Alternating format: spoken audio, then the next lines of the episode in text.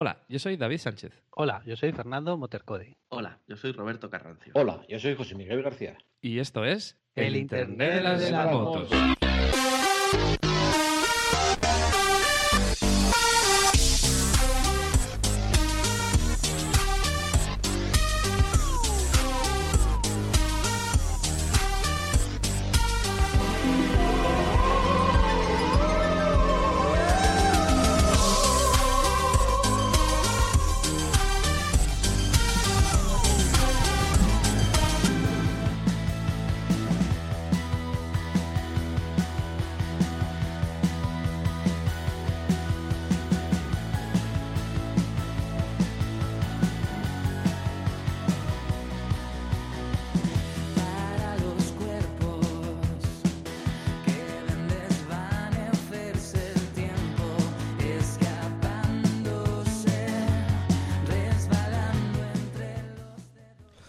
amigos del Internet de las Motos y bienvenidos a este octavo programa de la quinta temporada. Ya lo digo así con miedo, como siempre, por si acaso, pero bueno, estoy viendo que no me corrige nadie, me miran así con... No, no me han corregido, bien, vale. Igual es que no lo saben tampoco. Eh, Pues lo dicho, bienvenidos a este, a este programa del Internet de las Motos. Eh, mensualmente estamos cumpliendo nuestras promesas de, Año Nuevo, lo cual nos llena de orgullo y satisfacción. Pero bueno, eh, estoy aquí con mis dos colaboradores habituales. Eh, muy buenas, señor Josemi. ¿Qué tal? ¿Cómo va eso? Muy buenas. Me miras a mí con cara de sospecha. ¿Qué piensas? miro voy a con reñir cara de porque no digas bien la- tu programa. Y eso- que no te y sepas qué número tu programa llevas. Y eso Qué que feo estamos es. en Skype. Imagínate. ¿Cómo sabes que te miro a ti? No sé, es una pantalla múltiple. Me doy, pero lo digo. El cabe- la cabeza más grande es la mía. Vale. Luego tenemos por aquí en, en Madrid al señor Roberto Carrancio. Muy buenas, Roberto. ¿Cómo va eso? Muy buenas, muy bien, muy bien. Aquí estamos otra vez, Roberto en su línea. nuestras promesas. En su línea llega impartiendo ritmo y al programa. Y, y eso que es el joven. Que Y eso que es el el mayor- joven, efectivamente. bueno, pero hoy tenemos la, la- la sala llena de gente, vamos a decirlo así, porque no estamos nosotros solos aquí.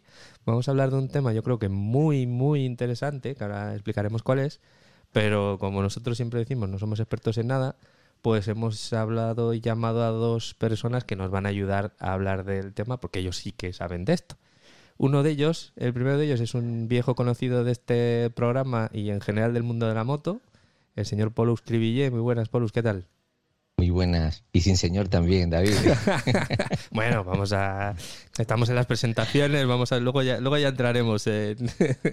en- Con la cervecita, ¿no? Ya, ya está, ya vamos perdiendo el, el miedo. Eso Pues es. siempre, saludaros a todos vosotros y agradeceros la, la invitación para participar con vosotros en este tema que es muy interesante y muy, muy importante, de hecho. Y, y creo que vamos a sacar bastantes cosas de, de un tema que, la verdad, nos debería de, de por lo menos importar un poquito más a cada uno de nosotros que nos preocupamos por esta seguridad pasiva y por, y por ir bien equipado dentro de la moto, encima de la moto, y, y saber bien lo que vamos a comprar, donde yo siempre pienso que no es, no es una compra, no es una inversión, porque eh, está precisamente eh, haciendo que eso que te pones encima sea lo que el día de mañana, eh, por culpa de un contratiempo, un accidente, llámalo como quieras, te va, eh, va a hacer que, pues eso, que lo que te ocurra, pues se minimice lo máximo posible. Y es muy, muy, muy, muy importante lo Muy que se va a hablar hoy aquí de, de airbag, porque hay Oye. muchísima letra pequeña Oye. que ya iremos viendo. Te iba, te iba a parar porque no, no hemos dicho todavía de qué vamos a hablar. Digo, este hombre nos hace el programa entero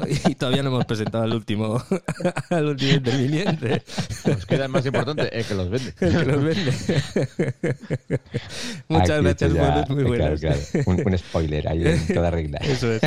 Y por último tenemos aquí a, a Emilio Alegre, que como dice José, es el que, el que los vende y el que sabe más de todos los que estamos aquí, yo creo. Emilio, muy buenas, ¿qué tal? Hola, muy buenas. Un placer estar en vuestro programa y compartir un rato, yo creo que interesante, sobre un tema que hay temporadas en las que está más de moda, se habla Sí. más, temporadas en las que se habla menos. Pero bueno, yo creo que el airbag para mí es una prenda junto con el casco y el resto de la equipación me parece imprescindible. Por, de- por desgracia, la gente parece que tarda un poco en entrar en el tema de los chalecos, quizás el precio o otros factores afecten, pero creo que puede ser interesante y podemos ayudar a la gente a elegir mejor. Pues como, como ya, ya habéis dicho ambos, hoy vamos a hablar de airbags bueno, en realidad el que está escuchando el podcast ya ha visto el título, ya lo sabe, pero bueno, por mantener un poquillo así el interés, ¿no? Vamos ¿Será a hablar de bajeándonos o algo así? Algo así, buscaremos la... Te complicarás la Sí, vida otra vez. complicaremos la vida de alguna manera. Globitos hinchables. Un globo, dos globos, tres globos. Yo sé de uno lo que tenía un chiste preparado ya sobre airbags antes de empezar, No, pero no se Lo atreve iba a a comparar con los condones, que si se pinchan estamos jodidos, pero. pero no sé, igual era un poco. No sé. un Igual poco- no era... Sí, bueno. No era tan gracioso. Yo quiero decir a nuestros oyentes que esto está planificado y queríamos hacerlo desde antes. No tiene nada que ver con que hemos traído a Emilio para que nos saque de dudas que el otro día desvariábamos aquí entre nosotros cuando se inventó el primer airbag. Ah, es verdad. nos, nos quedamos muy cerca y creo que, que- que fallamos por muchos años. Es verdad. Porque dijimos por el año 2011 o 2013 Cierto. y creo que no es así, ¿no, Emilio? Eh, bueno, el primer airbag que se desarrolló realmente para el mercado fue un ingeniero húngaro en la época de los 70, aproximadamente de 75-76, Thomas Straub. Eh, claro, lo que pasa es que, claro, eh, él era una persona que no tenía una empresa, no tenía infraestructura, también, claro, siendo de un país de bloque comunista, la verdad que lo tiene más complicado.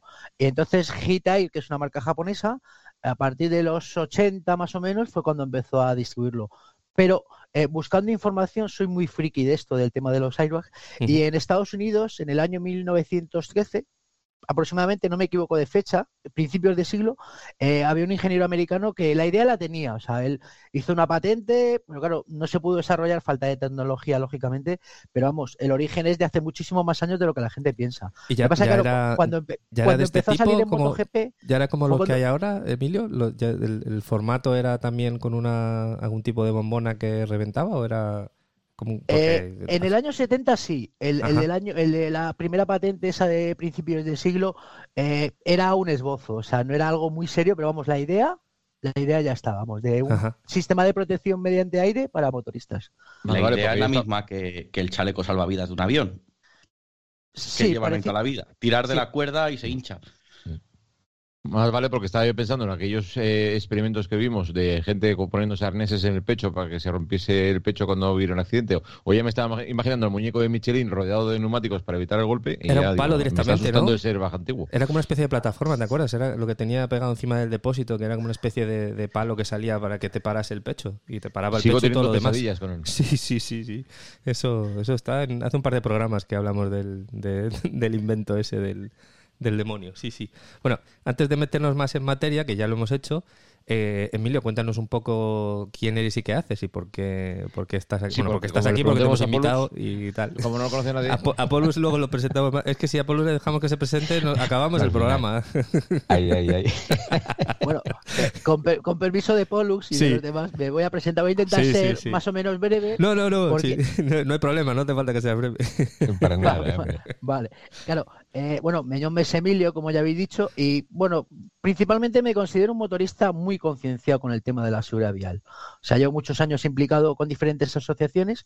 También tengo un proyecto personal, se llama Motos Formación, en el que pongo información, eh, opiniones, no consejos, porque pienso que en el tema de la moto eh, cada maestrillo tiene su librillo y prefiero dar, decir lo que yo hago. Pero bueno, la gente que haga lo que estime oportuno con los conocimientos que tiene y su experiencia. Eh, también colaboro con Moto y Vida, que es una asociación de motoristas. eh, hacen cursos de conducción, también hacen temas benéficos. Y cola- en PMSV, que es una asociación de motoristas, la represento aquí en Madrid. eh, representamos a los motoristas en diferentes, lo diré, coño, joder, instituciones públicas. Eh, Comunidad Mira, de la- Madrid. Roberto, la competencia de IMU. Bueno, vamos a decir, competencia no, somos todos amiguitos. Bueno, que- Somos complementarios, ¿a que sí? Somos, somos colegas. cada, cada nos tiene- encontramos en los eventos. Bueno, cada uno tiene una manera de ver las cosas, de luchar, de... Hay cosas que a lo mejor consideramos unos más importantes, otros menos, pero yo creo que el fin es el mismo. O sea, las asociaciones motoristas eh, luchamos por lo mismo. O sea, que no tengo ningún problema. Soy, de todas formas, soy más de personas que de siglas. O sea, hay gente que es mejor y gente que es peor en todos los lados. Vale, y, y aparte de tus proyectos tal, principalmente, o sea, principalmente, una de las cosas que haces es que vendes, vendes airbags tú mismo y tienes mucho conocimiento de ellos porque precisamente estás metido ahí en ese, en ese negocio, ¿no? Sí, bueno, mi conocimiento es laboral. Estuve muchos años en la unidad de motos en la Guardia Real y hace unos veinte y pico años que lo usé, lo usamos allí, lo teníamos allí. Luego empecé hace unos cinco años a venderlo pero no lo vendo como un, o sea, no tengo un negocio, no tengo una empresa. Yo, mi forma de vida no es esa. Lo que hago es conseguir hacer cosas. Talleres de primeros auxilios gratuitos. Claro, la gente que los da, eh, les das algo o les invitas a comer o tienes un detalle con ellos.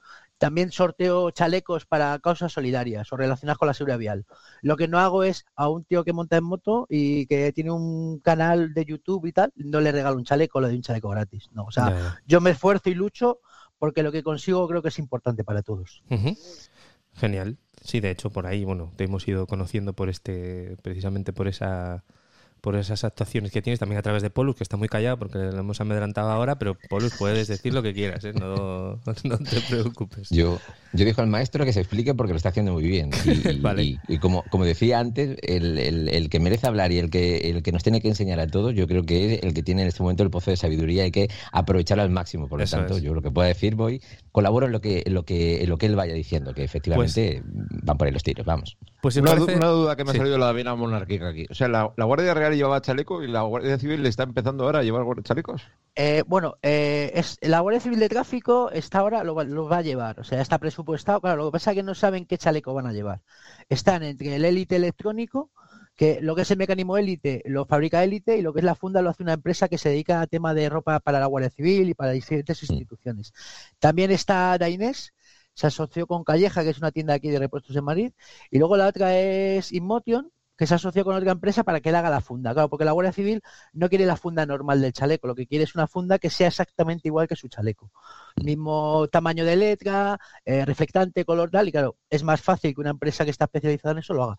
Lo que pasa es que todavía no han tomado la decisión. De todas formas, claro, eh, hoy unidades de la Guardia Civil, por ejemplo, Casa Real y Policía Nacional, lleva, utilizan chalecos, élite, la Unidad Militar de Emergencias utiliza chaleco, Policía Municipal de Madrid utiliza chaleco, la mayoría de unidades policiales, muchas unidades policiales lo usan.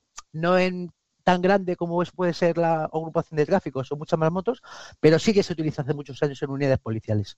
Luego hay mucha policía que no utiliza ni chaqueta. Por ejemplo, en Madrid es espantoso ver a la Policía Nacional en el scooter en manga corta. Algunos y no con chaleco antibalas, eso sí, pillado. manga corta. Y sin equipación de moto, que lo habréis visto. Ahí suelto el chascarrillo para la Policía Nacional. Que. Para hacer, da- para hacer daño. y Para hacer a sus daño. agentes. Bueno, igual, vamos a dejar de meternos con las fuerzas del orden y vamos a meter en materia. David, No vaya a ser que luego...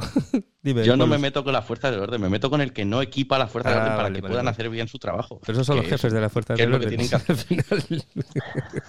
De, to- de todas formas, la Policía Nacional también depende de las unidades. Hay unidades que sí que van protegidos, incluso con chalecos, y la Policía Nacional también está mirando el tema del chaleco para motoristas que vemos en la calle habitualmente. También están pensando en cuál, electrónico. Fuerzas policiales, eh, la mayoría prefieren tema de electrónico por el tema de no tener que desengancharse del cable, aunque lo puedes hacer rápido, pero bueno, ellos prefieren y tienen muy claro el tema de electrónico. Vale, pues si os parece, eh, vamos a empezar por el principio, o yo lo que yo creo que es el principio, y me corregís si no es así. Lo primero, hemos hablado ya que si los de cable, que si los de electrónicos, los que tienen una botella, no sé qué. eh, hay diferentes tipos de airbag y aquí hemos apuntado unos cuantos. No sé si se nos escapa alguno o, bueno, un poco podemos explicar eh, con vuestra ayuda cuáles son los tipos y, y- cuáles son las diferencias. ¿no? Tenemos de cable, electrónico, Luego aquí tenemos apuntado interno y externo o incluso chaqueta con airbag, que son supongo que una variedad de los dos primeros, ¿no? El, el cable y el electrónico es cómo se disparan y lo otro es un poco como dónde se ponen, ¿no? Entonces, bueno, eh, por tipos un poco, ¿qué, qué podemos distinguir ahí? Y luego se te ha escapado el chaleco al que se le pueden poner mangas, que es una cosa que se ha inventado Tucano. Eso no es un chaleco. un chaleco ni una chaqueta. Un Es chaleco con mangas es que una chaqueta. Poner Yo mangas saber si yo quiero saber si el chaleco llevas con mangas o sin mangas. Estáis muy Yo hoy, saber- ¿eh? Joder. A ver, yo quiero saber si hay por zonas, es decir, si hay zonas de cobertura de chaleco, es decir, porque he visto chalecos tan estrechos que y otros tan anchos que ahí digo, ahí tiene que haber también tipos de chalecos por zonas de cobertura. Eso no, yo también quiero saber, quiero saber. De todas formas, me gustaría hacer una puntualización. Bueno, voy a corregir a Roberto. Eh, el Tucano no es la única marca que tiene un chaleco con que tenga mangas o se pueda poner mangas o quitar. Elite, el caso del off-road, que es un. Claro, aparte también hay modelos específicos para circuito, para campo, equitación, hay diferentes tipos. Y el Elite, el caso de los rods, tiene, tiene para quitar las mangas y ponerlas también. O sea, hay, hay más. Y de todas formas también Polus nos puede ayudar un poquito, que el de cable lo conoce bastante bien. Ujú. Yo, en lo que necesitéis, eh, lo, lo digo, aparte tengo experiencia con aquel primero que me vendiste, que era el chaleco para por encima, el, el exterior que hemos comentado ahora mismo. Y, y luego con el tiempo fui cambiando a uno que para mí era más cómodo, ¿no? Por aquello de que el- si lo bueno que tiene el chaleco externo es que te vale con cualquier cosa que ya tengas comprada, ¿no? Eso que decía yo al principio, esa inversión que ya tengas en tu, en tu equipación pasiva, ¿no? Eh, pero ¿qué me ocurría con el externo? Que, que yo lo veía como algo poco cómodo, entendiendo por poco cómodo, porque si ya eh, aquí cuando da el sol también da, igual que cuando da llueve o, hace bastante frío, pues también es así, pues cuando da el, sol y el calor, pues mm, si a, lo que ya tienes mm, le tienes que sumar un chaleco que eh, por muy preparado que esté, siempre va a ser una capa encima de lo que ya lleves, por muy seguro que sea, mm, fui buscando algo más confortable sin reducir para nada en lo seguro, ¿no? Y acabé precisamente una chaqueta que ya tenía el airbag incorporado y además es una chaleca, sea, una chaqueta que está específicamente diseñada para el verano, ¿no? Tiene sus ventilaciones y tal, y la verdad es que para mí supuso un antes y un después. Y yo, desde luego, mm, votaré una y mil veces que primero esté integrado el airbag dentro de la cazadora o chaleco que tengas, y si puede ser, pues una sola prenda que te aúne eh, estos dos complementos. Em- Emilio, te dejamos a ti que nos cuentes alguna cosa más de los tipos de chaleco, algo que no hayamos mencionado o algo que creas tú que, tengamos que puntualizar, que habrá mucho, supongo. Vale, sí, bueno, eh, bueno, también como curiosidad, claro, yo por ejemplo aprendo mucho lógicamente del tiempo que llevo, pero también aprendo mucho de los clientes, o sea, las preguntas que ellos hacen, lo que tal. Claro, mucha gente siempre tiene la gran duda de eh, electrónico o activación electrónica o activación por cable. Eh, hay gente que lo tiene clarísimo, o sea, que quiere cable o gente que quiere la última tecnología y prefiere el de activación electrónica. Ventajas e inconvenientes, eh, lógicamente el chaleco perfecto no existe, ni por activación, ni por nivel de protección, ni, com- ni comodidad, ni confort. Pero bueno, eh, yo soy más usuario de cable, eh, en el futuro utilizar el electrónico, pero yo creo que la principal ventaja del electrónico es que, claro, eh, eh, la marca te recomienda, la marca normalmente te recomienda que no lo apagues. O sea, no te puedes olvidar de engancharte el cable cuando te subes. Yo creo que es la principal ventaja. de este. Eh, desventaja, lógicamente, el precio.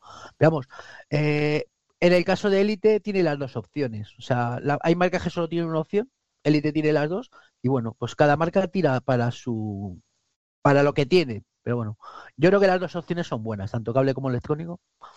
Están bien. Una, una de las cosas que, que yo he oído, que más hemos oído, yo- en, en mi caso yo tengo un, un airbag desde hace muchos años, pero es de cuello solo, que de hecho estoy tengo ahí pendiente de cambiar. Y la única vez Es- que lo, la única, perdona, dime, dime. No, no, no. La, la única vez que lo necesité eh, no saltó porque me quedé en la moto. me caí me caí de lado y fui a rastro y, como me quedé en la moto, pues no, no saltó. Y es una de las razones por las que yo estoy más pensando en comprar el electrónico que el de cable, porque la única experiencia que tengo eh, eh, fue, fue esa, que no, que, no, que no saltó. Por suerte no me pasó nada, pero, pero bueno, si hubiese necesitado el airbag no, no habría saltado.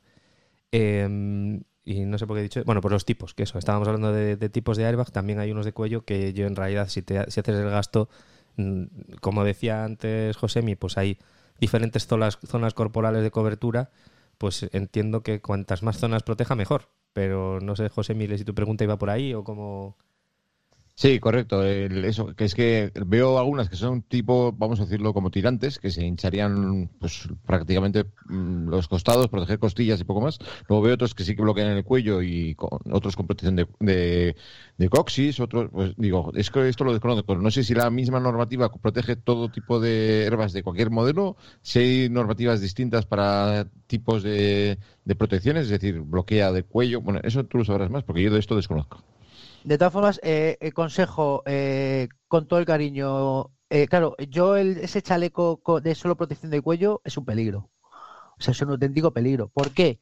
Claro, porque si tú tienes un impacto fuerte, claro, eh, no te va a proteger lo que es la zona donde está la bombona. Me imagino que será un Speedy, ¿no? Por lo Sí, que me cuentas de Speedy, cuello sí. es un Speedy, claro. Sí. El problema que tienes es que te revientas, te puede reventar las costillas, te puede reventar el hombro y hacerte muchísimo daño. O sea, me parece un chaleco muy peligroso. Es, ya no se venden, Yo creo que desde hace años no se venden, pero Sí. vamos, yo he visto gente caerse con chalecos de cuello y la verdad que hay que tener mucho cuidado con ellos. Lo- Muchísimo cuidado. Lo tendré, lo tendré. De hecho, está, ya os digo que está ahí- estoy ahí pensando cuál comprar y, y estaba pendiente de hacer este programa para ver luego, a ver qué, qué hago con, con eso. Y, y respecto al tema de las zonas y tal, aparte de lo del cuello, eh, eh, hay, hay diferentes eh, zonas de protección, hay airbags que protegen más, hay diferentes, dentro de la misma marca, incluso eh, diferentes variantes, o, o normalmente todos llevan más o menos el mismo tipo de protección. La mayoría tienen el mismo nivel de protección. Yo creo que principal, la principal diferencia es que tengan espaldera o no tengan espaldera. Parece una tontería, pero claro, la espaldera es un aporte en seguridad.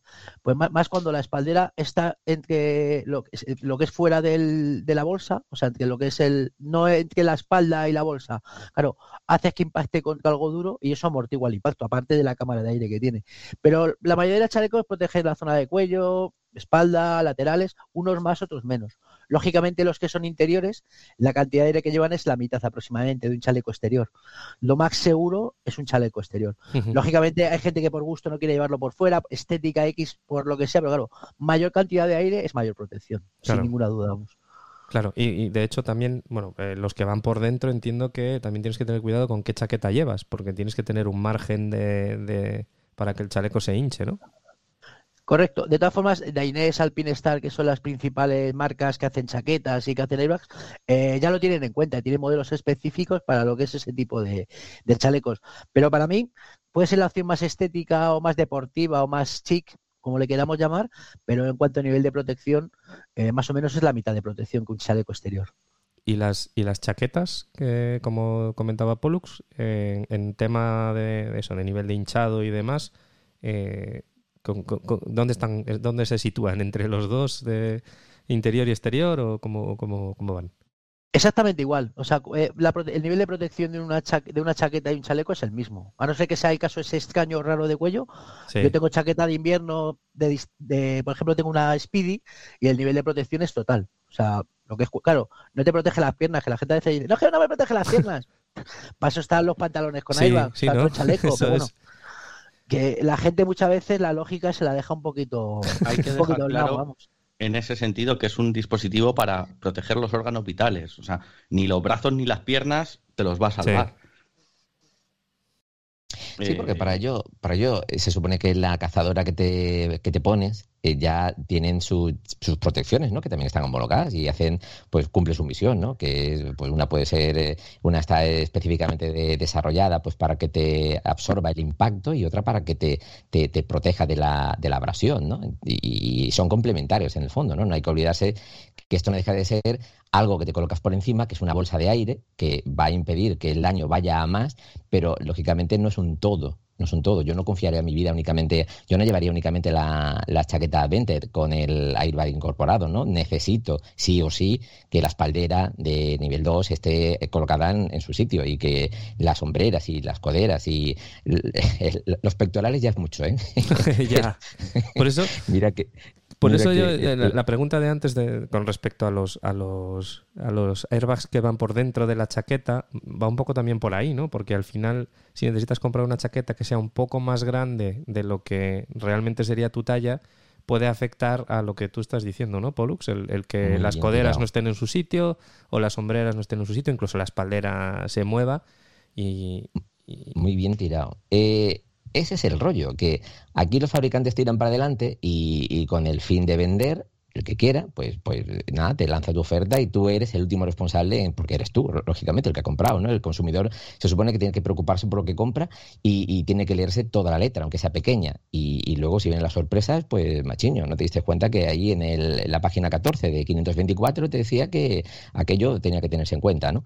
Pues sí, eh, ahí lo dijiste muy bien. Si una prenda ya tiene una talla que se ajuste a una ergonomía de, de cualquier conductor, piloto, y lógicamente tiene que ser para que las protecciones estén en el sitio y en el lugar ocupado, o sea, eh, eh, que, que se ha pensado, lo que yo no puedo pretender es comprarme una más grande para que el airbag haga su trabajo, porque Claro. sí, el airbag trabajará estupendamente bien, pero por no ponerme la codera en su sitio, resulta que me partí el, el- el- el hueso. ¿Y, y por qué? Pues porque tuvo ahí una mala protección, tuvo, no trabajó del todo correcto, entonces es, es un detalle a considerar. Eso como mm, también algo que se ha pasado un poco por encima y que lo decía muy bien Emilio, que era el, el tamaño del- de las bolsas de los flotadores, en definitiva, que es lo, de lo que está compuesto un airbag de, de- de los interiores, ¿no?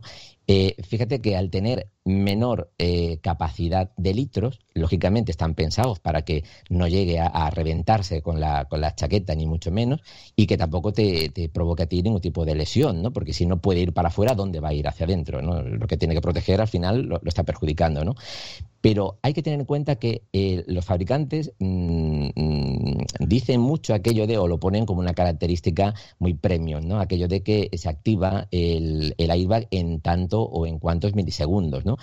Pero claro, no nos no vemos más allá que es depende de la capacidad de ese flotador que tiene que inflar. ¿De qué me sirve a mí? Que me digas que un flotador se, se infla al 100%, que esa es otra, ¿eh? ese es otro parámetro que se mide en la normativa. ¿De qué me sirve a mí que un flotador se me llene al 25% cuando en realidad no, es, no está al 100%? Es decir, a mí dime cuánto, eh, eh, en cuánto tiempo va a tardar en que mi flotador, sea cual sea, mi airbag, sea cual sea, va a estar completamente hinchado. Y la capacidad, que eso no se ve en ninguna parte, o sea, de cuántos litros estamos hablando de un Elite, de un Hideir, de un Dainese, de un Alpine Star, eso es información privilegiada. En, Dain- Claro. en Elite, si me apuras, es, es la que más claro y transparente lo he visto, ¿no? Yo ahí tengo una duda. Eh, claro, yo tengo que preguntar en lo que me enseñaron en la escuela de masa y aceleración. Yo me considero la masa, algunos me consideran Hulk, las cosas, cosas estas, tamaño grande, vamos a decirlo. ¿Qué pasa con los gordos como yo? Eh, necesitamos especialmente un chaleco con una capacidad de aire, ahora que estáis hablando de más, menos capacidad, 25%, tal. La gente que tenemos un, meso, un peso, no, des- mm, te iba a decir contenido, pero ya es desparramado el peso. Entonces, es, eh, los requisitos del airbag son especiales para el peso de la persona, es decir, un peso jilguero, tipo cualquiera de vosotros, menos yo, eh, no- supongo que serán estándar, pero los pesos considerables, eh, los vascos vascos, como decíamos, ¿esos necesitamos algún tipo de requisito especial a la hora de escoger un chaleco? Pues yo creo que Em- Emilio, Emilio era. Cualquiera, Sí, eh, no hace sí, falta sí. que- Falta el grillo del Vampi aquí, ¿eh? Sí, hay, hay tallas, como en todo, José Mí. Sí, talla Tienes que sí, pero el peso, talla. el peso y el tamaño no sé si van en relación. De todas formas, por ejemplo, eh, la mayoría de marcas, cuando es una talla más grande, la bombona es más grande. Por ejemplo, en el caso de Aspar, que ayer mismo re- recibí el que voy a utilizar chaleco de Aspar, eh, tiene, dependiendo de la talla, tiene más volumen de la bombona, o sea, tiene más cantidad de aire. En el caso de Elite, igual. Hay tallas que son eh, LL, XLL, que es para gente de la misma altura y que, y claro, que lógicamente necesita más aire, la capacidad de aire es mayor. En el caso de un élite normal son unos 17 litros, más o menos parecido al del resto. En el caso del, del que tú comentas, tallas más grandes, sube hasta los 26 litros. O sea que esa, El aire. Sí, perdón. Eh, entonces, esa teoría que dice que todas las botellas son iguales y que sirve cualquier botella, eso es entonces falso. No, es fa- eh, to- totalmente falso. Además, claro, cada marca tiene su boca de un ancho. eh, Mm. claro, y, y ahora que comentas lo de la botella, me gustaría comentar eh, dos cosas que me parecen fundamentales y básicas. La gente muchas veces no elige la talla adecuada. Elige una talla muy grande una talla muy pequeña por mal consejo. Compro algo en, sin asesoramiento, lo compro en internet y claro. También el problema, por ejemplo, los, cuando un chaleco no se activa, la gente dice, no, hay pega porque llevamos, no sé, 40 años montando en motos sin, sin chaleco. Claro, el problema de que un chaleco falle y no se active es el daño que te provoca la bombona y lo que es el mecanismo de activación. O sea, es un riesgo, claro, te revienta las costillas, o sea, te puede hacer muchísimo daño.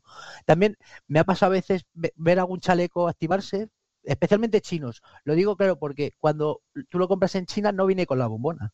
La gente se busca la vida para comprar una bombona y compra una bombona a lo mejor de 30 centímetros cúbicos de capacidad. O sea, si tienes que llenar 15 litros, es la mitad que un chaleco normal y es un peligro también. La gente comprando bombonas mm, sin conocer qué, qué requisitos requiere esa bombona para su chaleco. No te preocupes, aquí nunca nadie compra nada en China. No, no, conozco- no- no conocemos a nadie que compre Si nada tenemos en China, un ¿verdad? embajador aquí de. No, no, no conozco. ¿China? China, Eso es un país. Mira ¿no? que compras de todo en China, pero chaleco Pero todavía chaleco no, lo no, no, eso no me he atrevido. Eso no, Eh, eso no. mi- Y el casco seguro que Mi tampoco, cuerpo serrano la- dinero. Eso Te es. echamos de las llamadas y dices que el casco sí. No, no, no, El casco- tampoco. El casco es japonés. Es Las protecciones no son chinas. Eso. Las protecciones no son chinas. No, Mi no. cuerpo serrano vale dinero. Se Me ha protege costado con pasta. Sí, sí, sí. Hay una inversión ahí, como en el mío, que también llevo la talla grande de élite. Sí, ¿no? Que te ha costado. Estábamos antes Es una hablando inversión, antes es de una empezar. inversión que que- llevo años y Sí, hay que sí. proteger. Sí, sí, sí. Este, este- al hilo de lo que estamos hablando, una cosa de las que tenemos aquí eh, apuntadas también, en tema de las bombonas, eh, ¿caducan las bombonas? ¿Cuánto tiempo deberíamos de tener una bombona sin usar o cuándo deberíamos cambiarla o basándonos en qué? Eh, la bombona eh, no caducan, o sea, son un recipiente de presión. no. Lo que sí que, por ejemplo, claro, dependiendo de la marca, hay marcas que esto lo tiene más en cuenta, otras menos. Por ejemplo, en el caso, es que voy a ir todo el rato a Elite porque es lo que más conozco. O sea, bueno, eh, por ejemplo, también yo creo que GT también lo hace. En, en la- muchas bombonas viene lo que tiene que pesar la bombona, con una un más menos 2 gramos, un, un nivel de tolerancia. Se recomienda que se pese la bombona. O sea, es recomendable una vez al año pesar la bombona. En el caso de que haya perdido un poco, yo a la gente le aconsejo, oye, ha perdido un gramo, no es nada, pero mira, la cambiamos. Ven- lo- 20 euros, 18, depende de qué marca, no compensa llevar una bombona que pueda estar. De todas formas, yo tengo chalecos con 20 años y cazadoras con 20 años y pesa exactamente lo mismo la bombona. O sea, igual. Pero, pero una vez al año es recomendable eh, pesarla. Comprobarlo, ¿no? Sí, es, muy, es importante. Es, claro, es lo que hace que al final, que algo que cuesta un dinero funcione correctamente. O sea, algo que vale 20 euros, 16, 18, es lo que hace que el chaleco se hinche correctamente. Y también hay que tenerlo muy en cuenta. Yo creo que también el asesoramiento personalizado, o sea, es fundamental y es básico. O sea, la gente me pregunta muchas veces, gente que compra otras marcas, o, o no me ha comprado a mí el chaleco, me pregunta mucho, claro, no tienen ni idea de nada, dónde colocarlo, el cable, eh, la bombona, o sea, es, es un tema bastante serio. La gente que lo vende y la gente que lo compra deben de informar correctamente los dos, vamos. Claro, claro, claro. Una preguntonta, Emilio. Igual que la bombona se tiene que medir cada cierto tiempo para saber si está dentro de, la- de los límites de la tolerancia y tal, ¿es conveniente hacer al menos algún disparo en el tiempo de tu chaleco? Porque a lo mejor te llevas la sorpresa de que sí, la bombona funciona perfectamente, pero por algún fallo mecánico o por alguna cosa electrónica, aquello no va. Mm, ¿Hay algo por ahí escrito? Yo sí que no lo he visto, ¿eh? Eh, yo no lo conozco, claro. Lo que pasa, claro, yo por ejemplo, yo con mis chalecos hago muchas demos. Cuando hago un evento tal, claro, yo hago activaciones cada dos por tres. Mi chaleco tiene 50 activaciones, 60. Mm. Que la gente me pregunta sobre la- lo que dura un chaleco. Eh, eh, eh, yo he hecho demos con mi chaleco 50, el anterior ha hecho 100 o 150 activaciones. Claro, yo le digo a la gente, si te vas a caer 50 veces con la moto, déjalo y ves en coche, vamos, o, o- o utiliza el transporte Hombre, no, público. no es lo mismo que se te active a que te caigas y se te active, o sea, Mm, que, a que mm, mm. toque el suelo, ¿no? Miguel, José Mí. Eh, De todas corre- formas, sí, perdona, Emilio. No, Lo no, que- dime, dime, Es perdona. que lo que sí que es cierto que eso estamos hablando de los élites, porque, mm, bueno, ahora voy a comentar el caso de un amigo que se compró un chaleco. Este tiene pasta, vamos a dejarlo en esto, que no, no- no le preocupa el dinero, le preocupa más el tiempo que se quedó sin él. Ahora te cuento la historia. Un Alpine Star, ¿vale? El Tech Air 5 System, ¿vale? Eh, este, me- este amigo se ha caído muchas veces en parado. Tiene un pequeño problema de, vamos a decirlo, de altura. Mm. Entonces, cuando falta se- de- la moto está en cuesta, pues termina en el suelo. Es electrónico, por coincidente. Entonces, cada vez que va al suelo, la- el, el globito hace pop, ¿vale? Entonces, claro, la primera caída, aparte de que se queda sin chaleco tres semanas porque lo tienen que mandar a reparar a Italia, eh, ya eran 200 euros. Pero en el segundo cambio, por lo que me contó, ya te cambian la bolsa. O sea, no los electrónicos, no- la bolsa son sustituidas cada cierto tiempo. O esto es algo en todos los electrónicos, esto es solamente en, los eh, en este modelo, o ¿qué me cuentas de esto, sabes? Eh, va por marcas. Yo creo que la mayoría de las marcas, no, sea electrónico, sea electrónico mecánico, no cambian la bolsa. O sea, me- no sé, yo lo veo excesivo. Porque la bolsa, si está hecha en condiciones, una bolsa resistente, o sea, el mío es que tiene 50 activaciones, o sea, la bolsa aguanta perfectamente. Otra cosa es que tu amigo no lo apreciara y tuviera algún tipo de deterioro en la bolsa cuando lo revisaron o cuando cambiaron la bombona. Pero vamos, no lo veo algo necesario. Los que primeros, de, los primeros de Dainese y Alpinestar lo pedían. Yo conozco gente que con el de, con el de Dainese le pasó lo mismo. Ah, no puedes cambiar tú la bombona, lo tienes que llevar y te meten un palo de revisión de la bolsa importante. Eso te iba a decir, que el primer palo de cambio de bombona y la revisión eran 200 euros y el segundo con la bolsa cambiada fueron otros 300 más, con lo cual le había pagado otro chaleco nuevo, porque cuesta 600. Sí, Sí, un- ca- ca- casi mejor te compras uno nuevo. sí. Ahora, por ejemplo, eh, claro, me gusta ser, me gusta ser justo. O sea, yo vendo élite, eh, colaboro con Aspar Air, por el- porque Jorge Martínez Aspar siempre ha colaborado mucho con el tema de la seguridad vial, es una persona muy implicada, y aunque no lo venda, lo patrocino, o sea, lo muevo en redes y tal para que la gente lo conozca.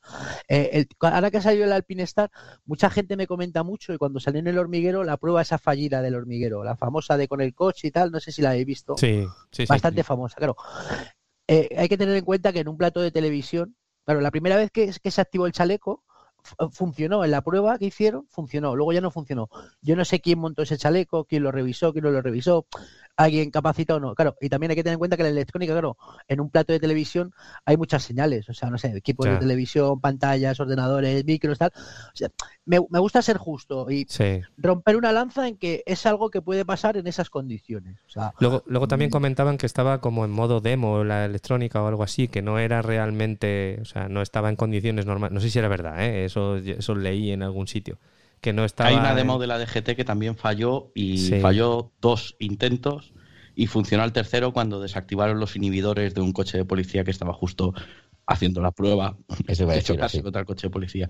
Entonces, eh, eso es importante dónde lleva los sensores, porque hay, hay los de cable obviamente no llevan ese sensor, pero los electrónicos hay que llevan sensores en la moto y que llevan sensores en el chaleco, los hay que solo llevan en la moto también, solo en el chaleco, las dos cosas, opcional, eso hay que mirarlo.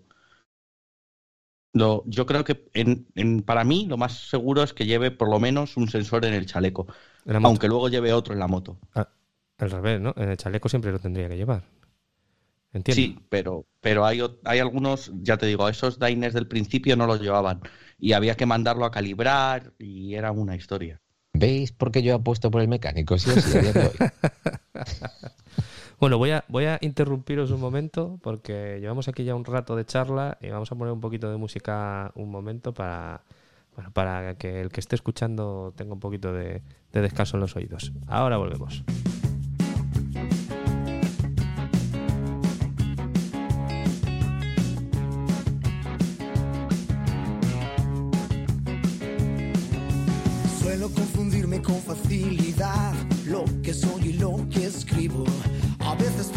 Soy un sueño tan real que casi me siento vivo. Y te lo juro que no puedo saber. Y te lo juro todo estaba oscuro. Aquellos años se pasaron tan rápido, a dos gramos por segundo. La vida se nos va tan rápido. No hay tiempo de sentir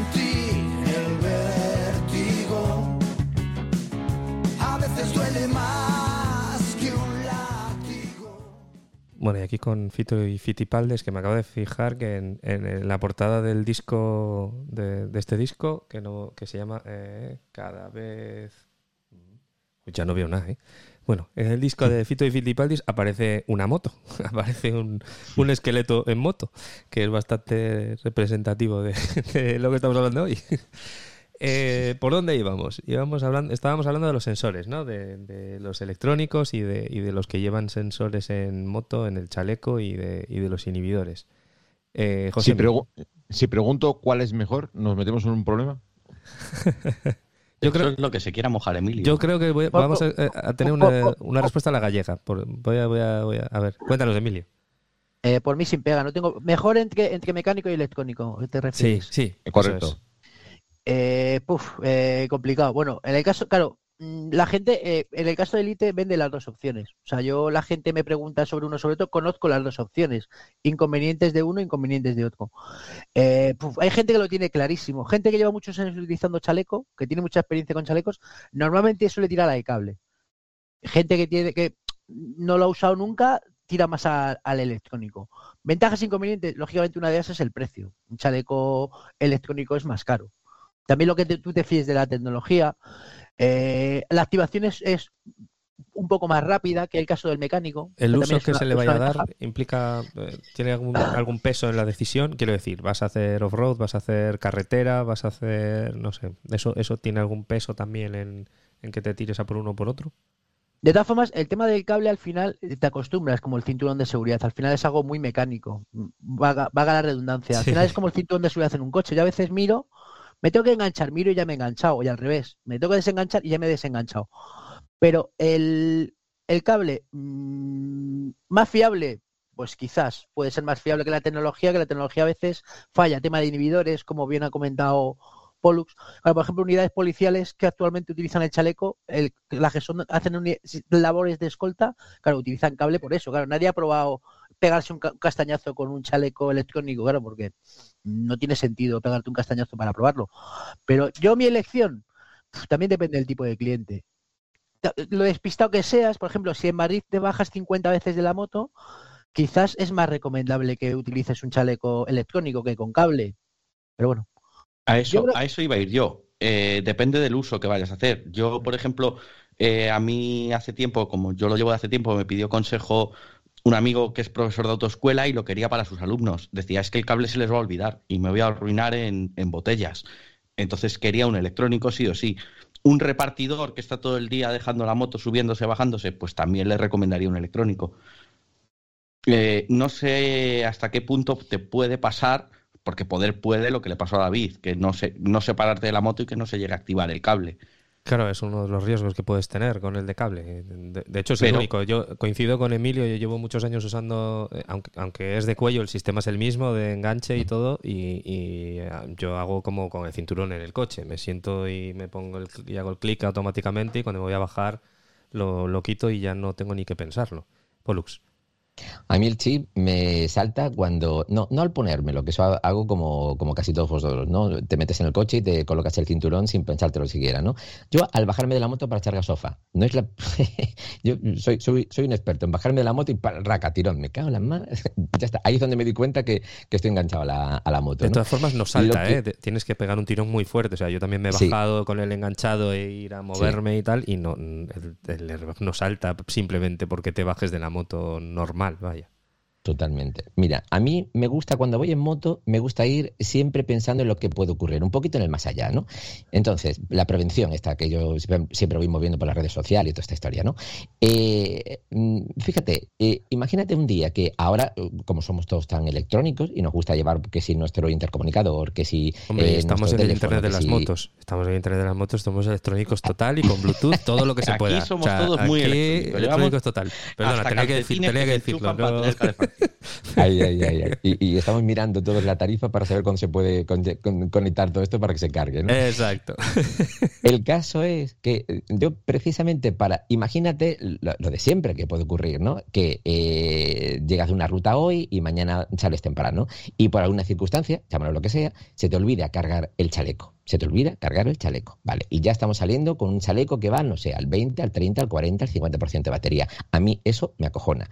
¿Por qué? Porque mm, mm, yo no me he leído eh, eh, estos tochos que te acompañan los airbags electrónicos, pero estoy muy convencido de que, y también sé informáticamente hablando, sabemos que todos estos componentes tienen un montón de lecturas, un montón de, log que se generan en el interior de, de, estas máquinas, no dejan de ser ordenadores, ¿no? Que van generando pues sus ficheritos para que el proveedor el día de mañana sepa, pues en el caso de algún accidente, pues como si fuese una caja negra, ¿no? Que sepa en todo momento en qué condiciones se utilizó, ¿no? Pues mira, lleva en uso tanto tiempo, eh, se conectó a tal hora, eh, como tiene un GPS, pues pasó todo esto, etcétera, etcétera, etcétera. ¿Y qué me dice a mí si un día salgo con el 20%, 40% de la batería y esto de alguna manera eh, hace que el fabricante se quite la responsabilidad de encima porque no está obligado de cubrir o no tiene el, el producto la obligación de hacer algo más si tú como consumidor final no has tenido la precaución de mm, cargar ese airbag. A mí eso me da mucho miedo y como no quiero depender de los demás, por eso yo lo que siempre voy diciendo en las redes sociales, ¿no? Primero, eh, prepárate tú, mm, mm, defiéndete por ti mismo, que ya te pondrán los guardarraíles en un momento dado, ¿no? Pues voy a la batería igual, ¿no? Voy a hacer aquí abogado, de abogado del diablo, porque eso mismo te puede pasar si tú no haces el mantenimiento de la botella, si no cuidas el chaleco correctamente y lo tienes mal mantenido, el, el, el fabricante también puede decir, no, no, mira, es que viendo este chaleco, tu botella pesaba, o sea, pesaba, no, porque no lo puede decir, ¿no? Pero estaba, estaba, no estaba en buen estado, no se podía, ¿sabes? Eh, al final, la responsabilidad que tú tienes con respecto al, al cacharro siempre, siempre va a estar ahí, sea, sea electrónico o no. Otra cosa es que nos fiemos más o menos de la electrónica, que es también una de las cosas que nos pasa. Que, que sinceramente, eh, como estando en el negocio, eh, es mucho más fiable de lo que la gente se fía de ella. pero, y por la batería no es problema tampoco. ¿Cuánto dura la batería del Elite, Emilio? son más de 20 horas. 24 horas, 22 horas más o menos. Pero 24 horas de funcionamiento. Funcionando, porque hay que dejarlo en stand-by. Tú, si no lo mm. mueves, el chaleco se queda en stand-by. Sí me gustaría claro, con respecto al cable, lo que ha comentado David me parece interesante. Claro, mismas circunstancias a veces con cable eh, no, no tienen el mismo resultado. Me explico. Yo una vez, un amigo de 140 kilos en una Africa Twin que pesa un montón, se cae, yo al lado de él, se cae sobre mí, claro, yo aguantando mi varadero, que también pesa bastante, mi peso, el suyo, me fui al suelo. Claro, mi intención era quitarme con una mano, o sea, una mano sujeta a la moto, y la otra quitarme el cable para que no se activara. Y al final, aunque no me despegue casi de la moto, el cable se activó. O sea, yo no me despegué casi la moto. Depende, el largo el que lo lleves, la, mar la, la marca normalmente Claro. recomiendan que te puedas poner de pie. Pero, por ejemplo, si no te pones de pie en la moto para estirarte o para pasar baches, lo puedes acortar, lo puedes llevar más corto. Claro, cuanto más corto lleves el cable, más facilidad para que se active, aunque te despegues menos de la moto. O sea, son factores que creo que te cuenta. Luego, respecto al electrónico, claro, como la gente compra mucho a través de sitios donde no le asesoran, claro, eh, cuando tú coges el chaleco y a lo mejor haces un viaje y metes el chaleco en el coche, el electrónico estoy hablando, hay que apagarlo. ¿Por qué? Porque tú pegas un bote con el coche, pegas Se un mueve, bandazo con el coche, se activa y te cuesta una pasta. Y luego también, el electrónico tiene una ventaja. Que por ejemplo, claro, eh, el- lo que son los sensores hacen mediciones de velocidad, inclinación, de un montón de factores y de tal. Claro, eh, élite cuando le llevan un chaleco y alguien dice, oye, me ha pasado esto, tal. Eh, claro, élite lo engancha en el ordenador y sabe lo que le ha pasado al chaleco exactamente. O sea, tiene metido, pues tú te has caído porque la moto se ha inclinado, no sé, se ha, ha tocado el suelo, vamos, por narices. Ha habido una deceleración fuerte y te has caído al suelo. O sea, que la tecnología, lógicamente, muchas veces tiene esas ventajas. Claro, sí. eh, eh, precisamente una de las cosas que tenía ahí en la cabeza cuando lo ha comentado Paulus era preguntarte esto que has dicho, porque yo sé, por ejemplo, que cuando en, el Dakar eh, Isaac Feliu tuvo el, accidente este gordísimo que tuvo, que llevaba un chaleco Klim, luego sacaron los datos del chaleco, que guarda un montón de, telemetría, de, los Gs, del golpe, de la reducción de velocidad, etcétera, pero no, no sabía que cuánta información guardaban, eh, o sea, no sabía si el Klim, por ser además una, una centralita para la competición especial, tenía más sensores o si, si en realidad todos tienen una parte de, en la que guardan toda esa telemetría y por lo que comentas, todos tienen al- algo al menos ¿no? de esa telemetría que van, que van guardando y, y logueando. Claro, en el chaleco, claro, eh, chalecos hay, no sé, en el mercado puede haber 30, 40 marcas. Le pegas una pata a una piedra y sale una marca de chalecos. No conozco todos los que hay en el mercado, lógicamente, o sea, evidentemente. Pero yo creo que la mayoría sí que, mm, yo creo que tampoco han inventado la rueda. O sea, tú sacas un electrónico, sabes que puedes tomar esas mediciones, esos datos los tienes, porque tienes una centralita que analiza todo eso, y es lógico que las marcas lo tengan, vamos, y lo, y lo utilicen y saquen Claro. provecho de ello. Sí, sí, sí, exacto. Eh, no sé si tenía por ahí algún dedo levantado de alguien. Sí, José. Yo, o bueno, eh, Tú no has iba a preguntar una Tú cosa que no teníamos apuntada. tú no Eh, tanto uno como otro cumple la certificación europea ¿De cuál antes me de pregun- abandonar ¿De este cuál me tema. preguntas? Del, tanto cable como electrónico cumplen, pueden llegar a cumplir la certificación o para Electro- la certificación tiene que ser un tipo u el otro. Electrónico ninguno. Electrónico, pero porque la certificación no lo, no lo permite o porque no ha salido ninguno que haya pasado todavía la certificación. No, no ha salido a nivel europeo, o sea, la certificación no existe. O sea, lo que es la homologación va por detrás de lo que es la tecnología en chalecos. O sea, no hay ningún chaleco electrónico que tenga la certificación. Será en este caso la 1621, la 5, guion 5. Pero claro, hasta que todos los países se pongan de acuerdo. eh, Alema- Francia, que fabrica varias marcas de chalecos, vea lo que le conviene. Alemania X y España otra cosa, es, com- tardará tiempo. O sea, tardará tiempo en que tengan esa certificación. Vale, De o sea, de hecho- momento solo cable. Para De hecho- si queremos eso. La 1621.4 esta certifica lo- los airbags mecánicos, mecánicos, que es lo que ha hecho Dainis. Pues mm, aprovechando la 1621.4 eh, que se especifica en alguna parte de la certificación que pueden usarlo como un, un protector de aire en lugar de uno sólido y de ahí que podáis ver que la comparación que hacen en su publicidad te dice que una que un airbag de estos de aire es eh, igual o equiparable a siete veces el, el- efecto de protección que tiene una espaldera de tipo 1, de tipo 1. Entonces, ahí ellos ya lo que están haciendo es aprovechar un poco la normativa a su favor, mientras que lo que dice Emilio, que la, que la 5, la 1621.5, pues se termine de estandarizar, por decirlo de alguna manera, y los fabricantes ya puedan ir ahí con su, con su propuesta electrónica, ¿no? Pero esto es importante tenerlo en cuenta también, ¿no? Josemi, dale. Sí, no, al, al- a lo que he comentado antes, Emilio, de que le dabas una patada a una piedra y salían fabricantes de airbags, la- el tema de que fabricantes de ropa eh, como Klim o como Alpine Stars, Dainese y compañía, se hayan sumado a la moda, vamos a decirlo, no moda, pero bueno, es lo que hay, de los airbags, ¿eso es una ventaja o desventaja? Yo no les veo tanto conocimiento de esto, pero claro, no, sé si salen todos del mismo laboratorio y luego les ponen sus marcas. Sobre marcas, vamos a hablar un poquito de marcas, porque yo veo que hay muchas. Has comentado tú que llevas Elite y, y una confianza con Aspar, con Aspar, perdón. Eh, claro, eh, pero empezamos a nombrar y tenemos esas, eh, la Sarpin Star, Klim, tal. todos los fabricantes suponemos que hacen las cosas bien, pero claro, la normativa, como estáis comentando ahora, no todos la cumplen. ¿Nos podemos fiar de un chaleco airbag por mucha marca de renombre que tenga? Eh, bueno, eh, me gustaría hacer una apreciación. O sea, yo creo que, lógicamente, por ejemplo, el caso de Elite solo hace chalecos, Hitair hace esos chalecos, más marcas que solo hacen chalecos. Claro, toda su tecnología, desarrollo, ingeniería está pensada para el chaleco. O sea, ya sea hacer uno para bici, para caballo, uno para gente mayor, para la cadera y tal, o para montar para cualquier otro tipo de actividad. Eh, lógicamente también la moto. Están especializados en ello. Yo creo que es una garantía. El caso de, Elite y Hitair, que son las más conocidas, es una garantía que solo hagan esto. Por ejemplo, el caso de Clean, claro, ellos no lo fabrican. O sea, realmente Inmotion es una empresa que hace el Furigan, si no me equivoco, la marca. Ya me lío al final con tanto nombre. Hace para varias marcas. O sea, lo que es Inmotion hace para varias marcas. Clean le pone su nombre, pero en realidad no han desarrollado la tecnología, sino que hay una marca que la ha desarrollado y se lo vende a, a otras marcas. Digamos que Inmotion es el disparador, ¿no? El activador y Klim lo que hace es el chaleco sin la electrónica. La electrónica es de es la que compra. No, y en, algunos casos incluso, eh, por ejemplo, había Beric, Beric, por ejemplo, hacía chalecos, vendía chalecos élite, eran élite y le cambiaban el nombre simplemente y aumentaban un poco el precio. O sea, sobre esto hay opciones. Yo, de todas formas, cuando la gente me pregunta sobre fiabilidad, cuál es mejor, cuál es peor, claro, yo me baso en lo que he probado. O sea, yo me callo con un Hitair, es un buen chaleco, correcto. Me ha protegido, me ha salvado la vida. Un Elite, para mí el nivel de protección es mayor.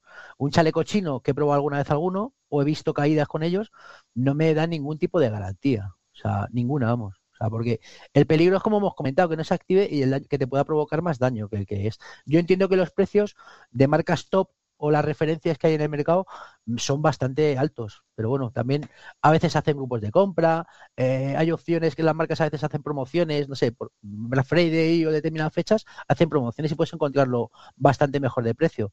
Veamos, yo si no me comprara un Elite, me compré un Hitair, si tuviera menos presupuesto me compré un Aspar, es lo que más conozco y lo que me fío. O sea, no me vale que alguien me diga el Hitair es el mejor porque es el que yo compro, no. Mm, tienes que probar otros chalecos. O sea, no te puedes fiar solo de tu criterio porque te gusta más o lo lleva otro, un aventurero tal. Que bueno, eso ya es un tema, un tema aparte de meternos en otros berenjenales. ¿Y, ¿Y, Rock Tool lo conoces, Emilio? ¿Lo has visto? Porque es uno que yo he conocido hace poco, es barato, cumple con la certificación eh, 16214. Entonces, te quería preguntar tu opinión, porque la verdad es que no los he visto en tiendas y he visto que eran el barato o la referencia a lo barato hasta que llegó Aspar.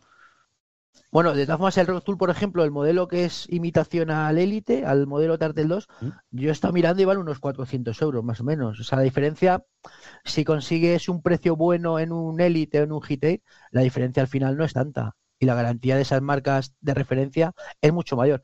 Es más, 100 modelos por 280 que, están certificados. Claro, pero es una, es una copia. El otro día un chaval, en, el curso de motivida estuve en Tarancón y hubo un chaval que se cayó con el Hitair.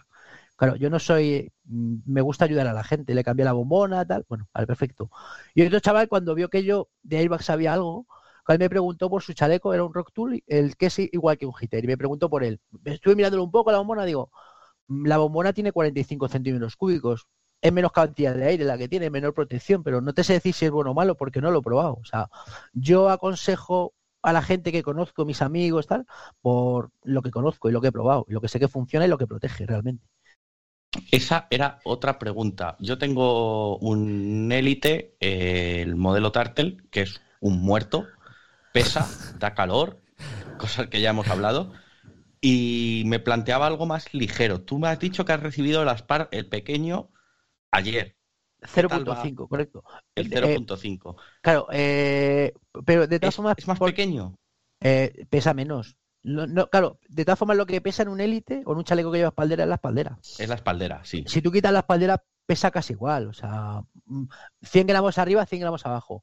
Yo en la SPAR, por ejemplo, estuve en la presentación, me utilizaron de maniquí Eh, probé los dos. Claro, también hay prensa, tal, no es un análisis muy serio y tal, pero la verdad que el nivel de protección me pareció bastante bueno. O sea, la calidad no llega a los estándares de tal, pero para opción más barata me parece una muy buena opción. De todas formas, cuando lo pruebe en carretera, espero no quedarme con él y no probarlo realmente, pero bueno, cuando lo pruebe en carretera, ponerte más sensaciones o investigarle más el chaleco. Pero opciones en el mercado hay para casi todos los precios. Pollux tenía una pregunta por ahí. Dale. Sí, eh, precisamente hablando de precios, porque hay, hay una sorpresa que la estamos dejando por ahí en medio y, y- y si bien eh, José me apuntaba antes por los costes de, del Alpinestar, de, de recarga del- de estos airbag y tal, eh, eh, es esto precisamente ahora que estamos en estos tiempos en los que no- nos, nos suscribimos a servicios ¿no? y a productos, ¿no? pues los airbag también tienen este modelo de negocio para el fabricante, que es eh, aparte de lo que te pueda costar el, recargado, el reactivado de, tu airbag, tienes que tener en cuenta que hay, hay un coste por ahí eh, anual que tienes que tener en cuenta, porque si no, hay marcas que, que precisamente por este coste por suscripción, lo que te van a hacer es, primero de todo, conectarse a Internet, ver si tienes tu, tu cuenta saldada, ver que no le debes nada a nadie, en otras palabras, y en función de eso, activarse o no. O sea que el- un- una letra pequeña a, a considerar es precisamente si ese producto que estás comprando, creo que los de InMotion son Sí. aquellos que, y los de Klim, ¿no? Los de son aquellos que son- apuntan a- en, en esta dirección, ¿no? Sí. Y, y claro, es, es conveniente saberlo, ¿no? Porque luego te vienen las sorpresas. Ya no solo te, te- te llevas la sorpresa por la hostia que te has pegado, sino que aún por encima eh, esto te va a costar más pasta de lo que tú pensabas, ¿no? Pero, pero al final hay, hay un poco de de 50-50, ¿no? Lo que hacen es que bajan el precio del, del airbag, eh, te cuesta menos pasta y luego tienes una suscripción anual. Eh, yo me leí las condiciones porque precisamente cuando hablábamos de estas cosas en, el típico canal de, de Telegram del Internet de las Motos, que por cierto, si no estáis en el canal de Telegram del Internet de las Motos, eh, os podéis meter. Eh, Y en el de Pollux. y en el de Pollux también, ¿cómo Hoy se que llama? está, hacemos promoción. Efectivamente, Seguridad en Moto Hay que el, unirse a los dos. el canal de, de Pollux. Seguridad en motos, sí. Seguridad en Moto. Justo, Como que con la excusa de que no le hemos dejado presentarse, no hemos hablado de su canal. Exacto. pues eh, lo que lo que sí que lo que sí que te dan eh, ese tipo de suscripciones eh, te dan un tiempo de, de margen. Es decir, no es que si tú tienes un año de suscripción, el día 31 de diciembre eh, la suscripción se acabe, sino que ellos te avisan con tiempo, te dan creo que es un mes de margen para, para eh, digamos, renovar la suscripción y te- por lo que decían te daban varios, varios avisos antes de que, de que el sistema deje de funcionar. O sea que hay un poco, también es un poco la responsabilidad del, del usuario, ¿no? El, el que, el que tiene que estar pendiente de, de eso. Si queremos ver Netflix, tenemos que estar pendientes de que nos caduca la suscripción también. Ya sé que no es lo mismo, ¿no? Un airbag que, que ver Netflix, pero no deja de ser nuestra Y propia a responsabilidad. cambio, a cambio ofrecen un servicio extra. Quiero decir, ellos, por lo menos lo que venden, es que al tener suscripción, ellos pueden analizar los datos en tiempo real de todas las caídas, porque al final se envían por internet de todos los usuarios, mejoran el algoritmo del disparador y esa mejora te llega a ti, no llega a modelos nuevos que tú todavía no tienes, en un caso de un chaleco desconectado, como puede ser el nuestro. Hombre, solo faltaría. Entonces. Y ahora Emilio Es- nos es va a eso, corregir a todos. eh, la- eh, el objetivo de la suscripción es esa, no es te cobro todos los meses porque te quiero cobrar todos los meses y te estoy dando lo mismo. Realmente el chaleco de hoy no se activa igual que dentro de un mes. Sí, donde yo quería llegar realmente es que si la batería te condiciona porque antes de salir la tienes que tener cargada y tú tienes que preocuparte de que eso tal, mm, también te ocurre con el tema del, del- pago, de la suscripción. O sea, te tienes que preocupar de que eso esté eh, al corriente de pago y que, que, bueno, al final no deja de ser un coladero por el que, sí, hablamos de una inversión, pero a ver hasta, hasta qué punto estamos dispuestos a soportar eso, ¿no? Y no sea un modelo, pues no sé, más con una relación precio-calidad mm, con, con otras variantes, ¿no? Di, di, Emilio. Eh, bueno, sí que estás con la muy mal, Polus. Me parece. De todas formas, a mí me ha pasado, claro, eh, yo a mí a veces la gente me pregunta por otras marcas. Yo no tengo problema en la gente asesorarle, me pregunta que compren el chaleco que ellos quieran o se lo compren a quien quieran. Yo creo que lo importante es la información y darle a la gente la información real. O sea, costes, como bien decís, precio, calidades, tal. Claro, a mí ha habido gente que me ha dicho, no, es que tal chaleco, el caso de, no sé si era Ixon o cualquiera de sus variantes de Emotion, es que no, cuesta solo 400 euros. Yo explicarle lo, lo que habéis explicado ahora del tema de la suscripción, no, no, no, no, a mí el de, la, el de la tienda me ha dicho que no, que no, no, no, no. O sea, claro, eh, hay que ser mmm, bastante legal y no vender motos, nunca mejor dicho. Pero Claro. es algo que pasa. Y me ha pasado varias veces. Y yo creo que engañar a la gente de esa manera es muy, muy, muy feo. Y más con un tema de seguridad. En, en, estas cosas yo siempre tengo la teoría de que, bueno, teoría, la teoría muy vieja, de que nadie da duros a cuatro pesetas. Fíjate si es vieja que habla de pesetas. Al final, en este tipo de cosas, si algo es muy barato, eh, algo, algo hay. O sea, en, más en este tipo de sistemas que son de seguridad, más, pues, eh, bueno, ahora, tengo a José, que es aquí el, el abanderado de AliExpress, que me va, que me va a corregir. Joder, no, corregir no, porque como estamos hablando de dineros, pero claro, eh, ¿cuánto dinero? porque no hemos hablado precios. de costes. No hemos hablado de lo que vale un airbag mecánico, lo que, bueno, he hablado yo de lo que valía el, el, el, el de 600 euros, pero vamos, claro, estamos hablando de uh, que mucha gente igual se lo está planteando a nivel económico, muchos, como diría Vampi, muchos tiesos que somos montamos en moto, que miramos más el, el móvil que tenemos que el casco o que el, en este caso el airbag. Claro, si veo gente que no lleva ni siquiera guantes o que no lleva chaqueta o que no lleva protecciones, ¿cómo le vas a pedir que se gaste eh, 600 euros, por ejemplo, en algo que en teoría es para algo que nunca se te ocurre, que es que te puedes dar una hostia? Ya. O sea, nadie pensamos en salimos en qué vamos a almorzar, Hombre, qué ruta el- vamos a hacer, a ver, pero que- ni siquiera el que no lo se mismo compra- que llevan casco. El objetivo es que la gente se mentalice e interiorizar eso y es ¿por qué te voy a llevar chaleco? Por lo mismo que llevo casco y me gasto un dineral en el casco. Pero el casco es obligatorio. Pero sabes por qué llevas casco, ¿verdad? Claro, Porque te pero- obligan. Exacto. El casco es obligatorio. O sea, yo creo que, y aquí creo que Pollux es el que nos va a dar un- una visión mejor de todo esto, porque estamos ahí en su terreno. El que no, el que no es consciente, suficientemente consciente como para no llevar guantes y chaqueta, eh, nunca va a entender que, que- que las ventajas de llevar un airbag. O sea, la, la persona que monta en moto y no, y no lleva guantes, o no entiende que tiene que llevar guantes, eh, no, no va a entender un nivel más grande de, de- de- toda generalización es mala, ¿eh?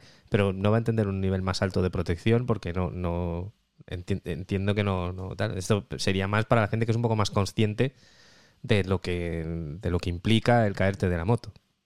Hay un refrán por ahí que dice que del escarmentado sale el avisado.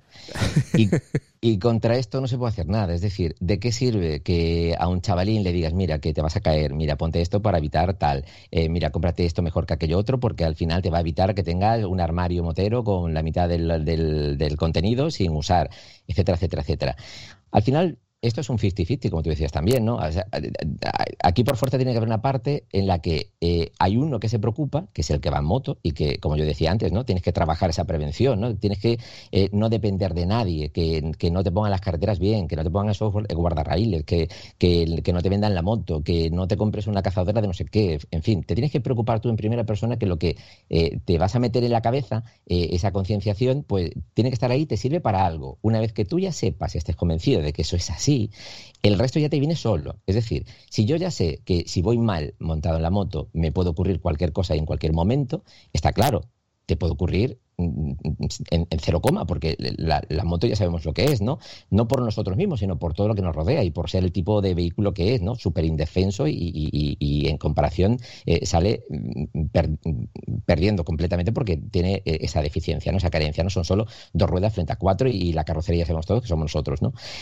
¿Qué ocurre? Que si hay alguien que ya de, por, ya de entrada te está diciendo que no, pues contra esa persona lo único que puedes hacer es decirle, pues mira, ojalá que nunca te pase nada. Ojalá que nunca te pase nada, pero el día que te ocurra, seguramente te acordarás de cada una de mis palabras, de la que te estoy diciendo ahora, que van precisamente por tu bien, ¿no? Pero tú tienes que poner un poquito. Eh, eh, es así, David. Eh, eh, antes, de, antes de darle paso a José, mi perdona, eh, un matiz, que hablábamos de precios y no hemos hablado de precios.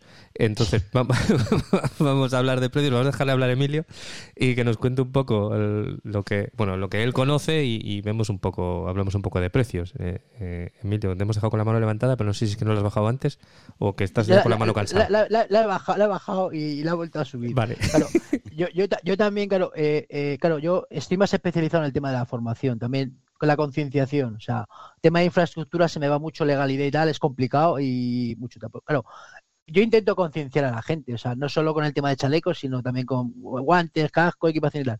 Y es bastante complicado, o sea, que la gente sea consciente de que se puede caer, puf, pero nos podemos caer en cualquier momento, podemos ser, no sé, el mejor tío en moto, pero hay un charco, la carretera está mal, viene un tío que no nos ve, o sea, y nos lleva puestos. O sea, mm, a mí es que me parece imprescindible, no porque lo venda, ¿eh? porque yo llevo utilizándolo 20 años, o sea, creo en él porque lo he probado en el chaleco, pero la verdad que es complicado. Yo creo que también cuando apareció lo del tema de que la DGT lo quería hacer obligatorio, aparece en un borrador y tal, yo creo que hay gente que también le ha cogido un poco de manía o gato al chaleco.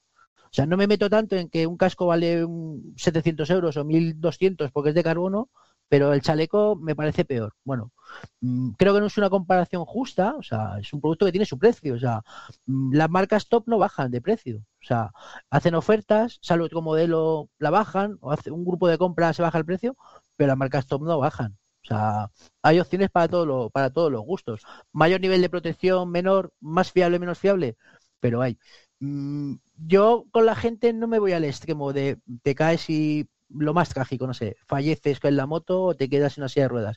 Eh, una caída parado, te, pones el codo en la costilla y te fastidia la costilla. Eres autónomo, estás en una empresa, llevas poco tiempo, te haces daño a lo mejor no puedes currar y te despiden o pierdes dinero. O sea, yo creo que con los beneficios que tiene, mm, la inversión no es tan grande. O sea, comparado con otras cosas que compramos. No, no solo para la moto, sino en la vida en general, vamos. Totalmente de acuerdo. Eh, pasamos ahora a la cantidad. Hablamos de.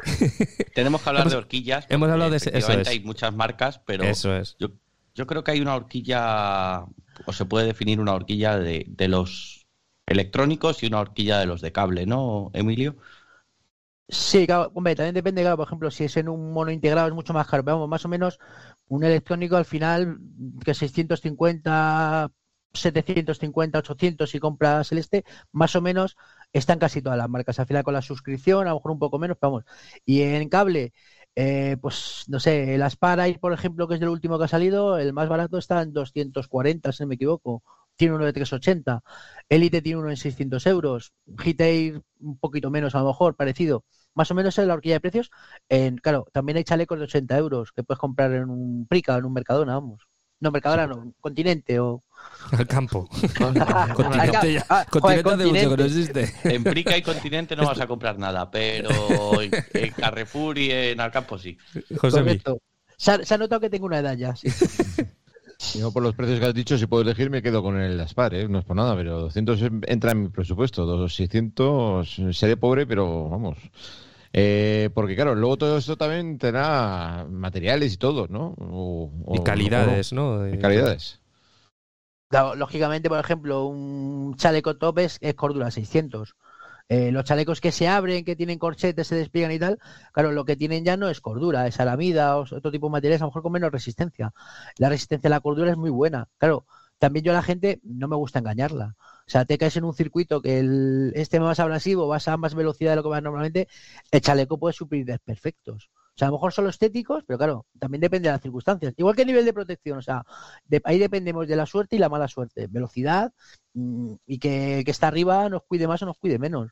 Pero vamos, en cuanto a materiales sí que tienen bastante resistencia. Yo me quedo con ellos, están bien, han aguantado, o incluso que hayas en circuito a 180 km por hora, el chaleco aguantado. Hombre, se mancha si es flúor o si es negro se raspa, pero lo que es la bombona, así. Ah, y ahora me gustaría decir algo, va a sonar a chiste, pero claro, eh, cuando tienes un chaleco, el chaleco lleva una bolsa dentro. O sea, si tú eres de un grupo motero y te gusta llevar 55 parches en la cazadora, al chaleco si se lo pones, pónselo con velcro autoadhesivo o que lo haga la marca ponerle el velcro. No se te ocurra coserlo ni tampoco utilizar calor. Que por fuera lo que es el chaleco parece que está bien, pero dentro tiene un agujero en la bolsa bastante considerable. O sea, se puede solucionar, se puede cambiar la bolsa, las marcas tienen esa opción, pero claro, mm, hay que tener mucho cuidado con lo que hacemos con el chaleco. Pues ya, ya me has liado, porque yo soy de poner pines en el chaleco, como si hubiera mañana, me parece que hay un cuadro. Claro, de todas formas, depende del chaleco. Claro, eh, hay zonas en las que no eh, son estéticas, o sea, mejor de tela, en el caso de la Spar, la parte de adelante, es más estética. En el caso del Elite tiene unos velcros que se levantan y tal, y ahí se puede poner un parche o se puede coser, claro, pero lo que donde está la bolsa no se puede hacer. Y lo de coserlo, yo cuando me contaron lo de coserlo, no me aguantaba de la risa. fue, una autoescuela además la que lo hizo y le dio una parda, vamos, o sea, pardísima, vamos. Imagínate que te salta el chaleco y lo que haces es escupir 20 pines a presión para afuera y te, y te, quedas con el chaleco sin hinchar. que, son tonterías, pero sí, sí, no, no. claro, no por el tiempo que llevo, sino porque, claro, pues clientes te cuentan o gente te cuentan y tal. Claro, yo el asesoramiento que doy es completísimo, o sea, vamos, yo un cliente eh, pasan dos meses y me escribe, pasa un año me felicita al año, o sea, al final más que clientes tengo amigos, porque es gente que tengo contacto con ellos, cualquier pega que tenga, yo se la soluciono. Claro, tú te compras un chaleco en sitios que no te dan ese tipo de asesoramiento, claro, haces cualquier cosa sin darte cuenta y la estás liando, pero vamos, sí, sí. pardísima. Eh, eh, Dicen por ahí que para los parches lo que tienes que hacer es calentar el parche fuera. Si le quieres poner un parche de esos que van con calor, no meterle el calor directo al chaleco. Calentar el parche fuera, poner el parche directamente en- encima de la plancha boca arriba y después llevártelo al chaleco. Yo no lo haría. Pero si, si el chaleco se tiene que hinchar, dependiendo de dónde pongas el parche, el parche puede Nah, incluso eso revienta, eso retener revienta, no o- tiene tanta revienta. fuerza ese, pegamento, pero, No sé. pero yo no, yo lo haría. ¿eh? Yo- No lo haría. mi recomendación es que no lo haga nadie. Yo, por ejemplo, Sí, Dale. Emilio. Eh, claro, yo por ejemplo, eh, Autoescuelas Abril tengo mucha relación con ellos, colaboro con ellos, son amigos míos y fueron la primera autoescuela en España con chalecos. Eh, lógicamente utilizaron élite, claro, se fiaron de mí, claro. Y claro, ellos lo que hicieron fue a la marca le pedimos que el velcro lo, lo cosiera la marca. O sea, venía el chaleco cosido antes de montarlo la bolsa, pues es la, mejor opción.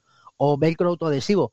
Yo lo del el calor y bolsa, eh, regular. Igual que, claro, un élite, por ejemplo, más aparatoso. Un Gitail pues se dobla, un Aspar, cualquier otra marca, claro. Lo que no recomiendo es meter el chaleco nunca, nunca, nunca en el top case de la moto, las maletas. Porque ha habido clientes que tenían un, cualquier otra marca y me han comprado un élite porque se lo han levantado. Es muy goloso. O sea, el chaleco cuesta un dinero, tardas nada en abrir el- esa maleta o ese top case y te quedas sin chaleco. Y yo te vendo un chaleco, encantado. Ya. Eso, eso decía una- un amigo, no con los chalecos, decía, tú deja el casco encima del asiento que yo vendo cascos. Pues, pues efectivamente, deja el airbag en la maleta que tú vendes airbag, ¿no? Yo a la gente le digo que no lo haga. O sea, soy, intento ser, ser honrado, ¿sabes? O sea, No, si esta era su manera de decir que no lo hicieses. Ya. yo, yo ve- vendo chalecos, o sea, es que no vendo, o sea, lo que vendo es seguridad, porque yo lo que hago con lo que consigo con los chalecos es hacer actividades que mejoran la seguridad de la gente. Un taller de Yo primeros no, auxilios. no te voy a decir que no lo haya hecho. ¿eh? También te lo digo. No te voy a decir que no haya dejado el chaleco en la maleta, pero también depende dónde. Ya. Hombre, Eh. ahí, ahí entra la lógica de cada uno. O sea, claro, si te vas a ir a dormir, no lo dejes. Si te va- estás al lado tomándote una, una Coca-Cola o una cerveza cero. Sí, o, es- o es estás normal. en un sitio con muchísima gente, con muchísima seguridad, que no va a tocar nadie la moto, sin- pues tampoco pasa nada. Bueno, nuestra recomendación es que no lo hagas. Ya, si eres, si, eres, muy confiado en dónde lo has dejado, ya es tu, tu historia, ¿no? ya es tu responsabilidad. Hem- Hemos hablado de, hemos hablado de costes del propio chaleco, de, lo que es la compra, ¿no? Eh, pero también otro de los temas que muchas veces se habla, y hemos antes, bueno, mencionado un poco el, el- el amigo de Josemi, ¿no? Y demás, es el tema de, por un lado, revisiones, si, si hay que hacer revisiones cada cuánto, o si hay alguna que incluso tenga revisiones de la marca, y luego recargas. Los precios de las recargas también hacen que pueda variar mucho. Te compras un chaleco de 200 euros y cada vez que se te, se te salta tienes que gastarte 100 en recargarlo, pues te- igual te lo tienes que pensar cuando lo compras, ¿no? Entonces sobre eso no sé si también hay arcos, rangos, si hay, hay diferentes formas en lo que conoces, como siempre Emilio, que sabemos que... que Sí, claro, más, un cable más o menos depende de la marca. Entre unos, cable, hablo para el mecánico, unos 18, 22, 24, depende de la marca y depende de lo que compras. Y también depende del volumen, claro, cuando son de más volumen, cuestan un poco más. Eh, eh, que, por ejemplo, en, la, en el caso de, del armado del Dainés, como habéis comentado, al Pinestar, es más caro porque hay que mandarlo a. Aunque yo creo que Dainés al final tenía la opción de que en las propias tiendas, si era servicio oficial, se pudiera hacer ese cambio, pero no estoy 100% seguro de ello. Sí Claro. y no, porque los Dainés el problema que tenían es lo que tú dices, que era de los de corchetes, y como se rompiese la bolsa en un arrastrón, entonces ahí ya sí que no había tienda que valga. Y luego, por ejemplo, en el caso de Elite, el- lo que es cambiar la bombona la puede hacer uno mismo. El precio entre 60 70 euros depende también del, del tamaño que la bombona es un poco más caro por el mecanismo que lleva de activación para del, del chaleco electrónico. Y una hablando del electrónico. Cor- no de correcto. la- correcto de, de la bombona del electrónico. Y más o menos yo creo que eso- esa horquilla de precio más o menos es la que hay. Depende del mantenimiento, si lo tienes que hacer, lo puedes hacer tú lo de cambiarlo o si te lo tiene que cambiar la marca. Es, yo creo que es la gran diferencia. Y eso, eso también es interesante porque imagínate que vas de viaje y te salta el airbag por lo que sea y, y, pues dices, pues me busco un sitio donde comprar la botella y la, y la cambio. Eh, cambia mucho eso a tener que decir, no, pues el airbag ya no me vale para nada en el viaje hasta que no lo mande a la casa, lo reparen o es tan complicado que tengo que ir a una tienda que me lo cambien, ¿no? Correcto, claro, también hay que pensar en ello. O sea, al final es una prenda de seguridad. Eh, si lo tengo para tener que esperar do- dos semanas, tres, depende cómo vaya el transporte y tal, pues también yo creo que es un factor a tener en cuenta. Aparte del precio de esa, de como bien dices, de esa revisión que te hace, que te hace la marca. Yo hay un montón de factores. Yo invito a la gente que nos escuche, tiene cualquier tipo de duda, pregunta. mm, sinceramente, vender un chaleco más, un chaleco menos, no me importa. O hago más cosas, hago menos, o cojo dinero de mi bolsillo, como he estado casi toda mi vida, para el tema de la seguridad vial, pero me gusta aconsejar a la gente y que chaleco que te compres lo utilices correctamente, tengas en cuenta qué recomienda la marca, temas revisiones de la bombona, eh, distancia del cable, dónde colocarlo, que no haya ninguna arista cuando colocas el cable en lo que es el chasis de la moto, que es un factor básico y fundamental, cómo colocar el cable, o sea, son temas importantes y no tengo pega y que alguien luego se lo compre a otra persona o lo busque, no tengo pega. Yo lo que quiero que la gente que lo utilice, ya que se ha gastado el dinero, lo utilice correctamente y Claro. con seguridad. Claro, claro, que es para ¿Y tú, que es. tú nos recomiendas llevar una bombona de repuesto siempre en la moto, en el case o en una maleta? Eh, yo, claro, yo suelo llevar las pocas gordemos. O sea, a lo mejor ahora en la maleta, yo creo que Tú no yo- llevas una, tú llevas Claro, claro. eh, ahora en el viaje que haga, que haga Mérida, eh, al curso de moto y vida y tal, claro, llevaré dos chalecos y llevaré, no sé, llevaré 10 bombonas. En, hacer demos de uno y otro, que la gente lo conozca y tal. O sea, mm, pero vamos, llevarla no está mal. Un recordatorio, si te, si te llamas Javi y vas a Marruecos, llévate No. más de ocho. Claro, eh, eso, eso iba a decir que esta sección está dedicada a Javi de Dame Rueda y a Pedro, que se fueron a Marruecos y el pobre Pedro gastó creo que ocho botellas de... Por suerte no se hizo, no se hizo daño en ninguna de los de las caídas, pero creo que gastaron unas cuantas botellas. Y si tenéis interés por la por la historia, la, la cuenta Javi en el, en el podcast de Dame Rueda hace creo que un, un par de semanas. Besitos, Javi, desde el cariño. Eso es. Emilio, dale. Sí, eh, claro, de- eh, claro, yo por ejemplo, yo mis clientes siempre me, me gusta eh, quedar bien con ellos y bueno, pues si puedo tener algún detalle, claro, si alguien se va a gastar ocho bombonas, no me importa que en vez de comprarme ocho me compre seis o me compre siete, ¿sabes? No sé, dices, joder, me da pena, o sea, hay cosas que me dan pena y me... Y la verdad que me sabría mal venderle ocho botellas, le vendería seis, las otras se las regalaría, o sea, vamos. No sé, no sé cómo lo gestionó él, ¿eh? no, sé, no sé cómo hizo ni cuántas llevaba de repuesto, pero creo que ya Yo contaba con que, se, le, se le iban a echar. una compra conjunta y no dijo que era él solo. Sí. Menos, menos mal porque pobrecillo. sí, sí, sí, sí. Pobre. Teníamos por aquí otra pregunta que algo hemos comentado así por encima, pero no sé, no, no hemos andado mucho, entonces bueno, vamos a, vamos a darle para ir cerrando los temas que tenemos por aquí. Eh, en cuanto a accesorios, más allá de- del, del airbag como tal y el cable que lo enchufas y ya está, y como hemos hablado, pues si quieres llevar una botella de repuesto o lo que sea, hay, sobre todo los electrónicos pueden tener otro tipo de sensores, ¿no? Que no es solo el chaleco, los hay que pueden llevar un sensor en la horquilla de la moto, eh, no sé si hay algún otro tipo de sensor que se pueda, o accesorio que se pueda comprar para los chalecos. No sé qué nos puedes contar sobre esto, Emilio. Eh, La única que conozco es con sensor de horquilla es Elite. En un principio, cuando esto empezó la idea del tema de chalecos electrónicos, la, la idea de todas las marcas era tener un sensor en la horquilla, instalar un sensor en la horquilla. ¿Qué consigues? En- claro, en el caso del Elite, ¿qué consigues? Tener un mayor mayor nivel de protección frente a diferentes tipos de accidentes. Claro, si la rueda contacta contra algo, como lleva un sensor en la horquilla, se activará antes. Pero sí me gusta, hay una, algo que me gusta decir, el precio más o menos del sensor de horquilla es un, ronda los 100 euros pero a los cinco años la batería que tiene se agota, se acaba y hay que cambiarla. No se puede cambiar, tienes que comprar otro sensor. Hay que tenerlo en o sea, hay que tener todo en cuenta, es la marca que vendo, pero claro, yo lo que quiero es ser claro, la gente a veces Pero tiene también hay Sí, que tener en cuenta que el élite electrónico no se activa a menos de 20 kilómetros por hora. Entonces, si estás parando un semáforo y te embisten por detrás, o tienes el sensor o no salta, te, te- te- porque, estabas parado. te- me has adelantado. lo, lo- lo iba a comentar ahora, claro, hay que tener en cuenta todo. O sea, claro, claro, saber de chalecos o de casi todos es casi imposible. Yo llevo mucho en esto y conozco casi todo lo que hay en el mercado. Sé las ventajas de uno, las desventajas de otros. Y para asesorar a alguien, el mejor chaleco que tiene, a lo mejor el mejor chaleco que asesora un amigo no es una élite. No sé, ya sea por tema de calor, tema frío, tema comodidad, altura, peso, X, mm, tipo de moto que tenga, pero opciones hay muchas. Lo que hay que saber es buscar y no fiarse de la opinión de los cuñados, claro. Había, ya- claro, había gente que me decía, pero ¿cómo vas a ir en la moto y vas a tirar del cable cuando te vayas a caer? No te da tiempo. Y dices, madre del amor hermoso. Pero bueno, Dale, Roberto. Eh, Emilio, estás diciendo muchas veces que, que tú asesoras a todo el mundo encantado, que, que tú al final tu interés es la seguridad de todos y, y quieres asesorarnos. ¿Cómo te pueden contactar nuestros oyentes? Que no, es, no nos lo has contado. Qué bueno, si qué necesitan, bueno. Eh, si lo- necesitan comprar o contactarte, ¿cómo lo hacen? Es que es Roberto está mejor. muy rápido hoy. Yo iba, esto lo, lo- lo estaba dejando para el, para el final, para la despedida, Luego otra cuando vez, nos cuente. luego nos lo Es que se ha despertado. Arran- arrancado, Arrancado. dormido, casado ahí como Sí, en plan sí, sí. triste, pero ahora se ha adelantado. Sí, sí, Bueno, sí. eh, claro, tengo eh, en Instagram todo Airbag, es la lo que es el proyecto que tengo, porque al final no es una ONG, lógicamente, no es una empresa tampoco, es un término medio, se llama todo Airbag.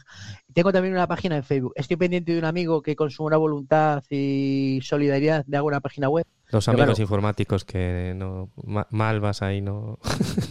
No conozco ningún informático en esto. No, no conozco ninguno, ¿verdad, David? No, ninguno, mira, no. ninguno. mira que, que al No. final salgo, salgo ganando con esto.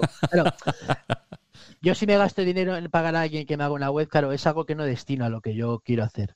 Y es que me, me he perdido, ahora mismo me he perdido. Como, ah, Te he claro. despistado y yo, luego- perdona. Claro, sí, en Facebook también tengo todo Airbag, en Instagram todo Airbag, y luego también Moto Formación, que es el proyecto ese personal que tengo de concienciación, formación y tal, y por cualquiera de esos medios me pueden contactar, y yo estaré encantado de ayudarles.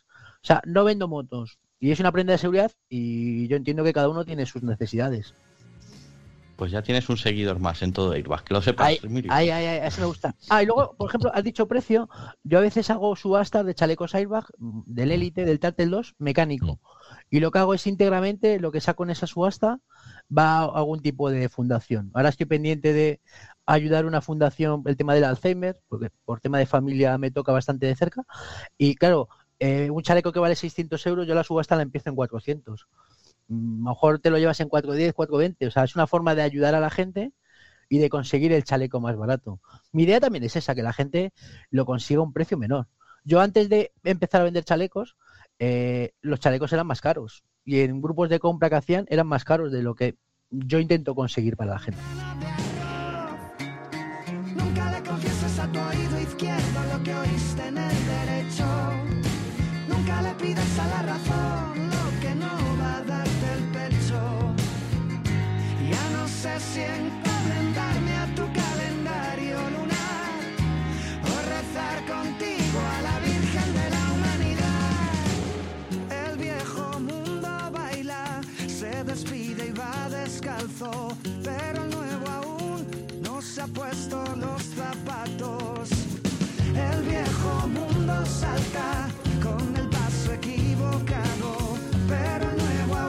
Pues seguimos aquí hablando de, airbags. Eh, no sé si tenéis alguna pregunta por ahí en la, en la, en la guantera, digamos. Tenemos aquí un punto que no sé, no sé, el último punto que teníamos en la lista, que, que habla de otras cosas, de FPGA y de los circuitos de los airbags. No sé si estamos metiéndonos ya aquí en un fregado guapo de, de- de- de- más técnico. Yo creo que no tenemos ni idea ninguno. Eso es- bueno, eso no será idea de Fernando Moterco, de verdad. Sí, Eso puede ser, lo tenemos puede que dejar ser. para cuando nos acompañe Fernando. sí. Yo, yo, yo sí sé de qué estáis hablando, yo Sí. lo explico ahora. Venga. No, es, es- broma, no tengo ni idea. De qué, de qué- no tengo ni idea. No sé todo. O sea, Vale. lamentablemente no, no tengo ni idea. Pues lo, Ahí no puedo, no puedo ayudar. Lo vamos a dejar para. Lo vamos a dejar como deberes, entonces. Para el próximo lo estudiamos y, y lo, y, lo, y lo intentamos averiguar.